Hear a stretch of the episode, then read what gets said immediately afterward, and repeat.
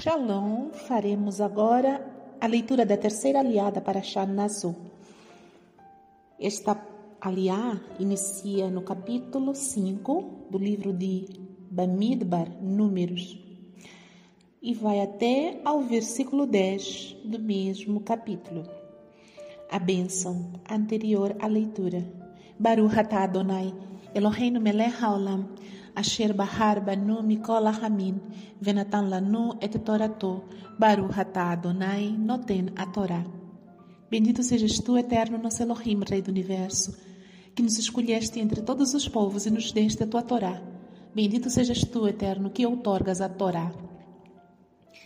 Adonai disse a Moshe: Ordene ao povo de Israel que expulse do acampamento toda pessoa com tzaraat, com um fluxo ou que estiver impura por ter tocado em um cadáver. Mandem para fora o homem e a mulher, coloquem-nos para fora do acampamento, para que não maculem o acampamento onde vivo entre vocês. O povo de Israel colocou-os para fora do acampamento, fez o que Adonai dissera a Moshe. Adonai disse a Moshe: Fale ao povo de Israel.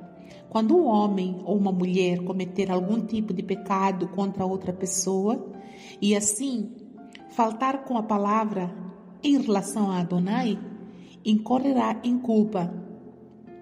Confessará o pecado cometido e fará a restituição plena pela culpa, acrescida de 20%, dando-a à vítima de seu pecado. No entanto, se a pessoa não tiver parentes para receber a restituição pela culpa, o que se der em restituição pela culpa pertencerá a Adonai, isto é, ao Corém, além do carneiro de expiação, pelo qual a expiação é feita a seu favor. Toda a contribuição do povo de Israel, consagrada e apresentada ao Corém, pertencerá a ele. Nada do que alguém consagrar lhe pertencerá para distribuir entre os Kohanim, mas o que a pessoa der ao Kohen pertencerá a ele. Amém. Abraha após a leitura. Baruch atah Adonai, Eloheinu melech haolam, asher natan lanu torat emet, vehae olam natan betoheinu. Baruch atah Adonai noten a Torá. Bendito sejas tu, eterno, nosso Elohim, Rei do Universo, que nos deste a Torá da verdade, e com ela a vida eterna plantaste em nós. Bendito sejas tu, Adonai, que outorgas a Nesta aliá, depois da contagem dos censos que foram feitos dos descendentes dos filhos de Israel, dos descendentes de Levi, vemos uma mudança brusca de temas. O Eterno passa agora a falar sobre a purificação, ou seja, a separação de pessoas que estejam em situação de impureza. Ele ordena que toda pessoa com tzarat, tzarat normalmente é traduzido em nossas Bíblias comuns como lepra, mas não é lepra, é uma doença da pele que se manifesta por causa de um pecado, ou seja, é algo físico que representa algo espiritual. Não só tzarat, mas também fluxo que torne a pessoa impura, ou então por uma pessoa ter pegado em um cadáver.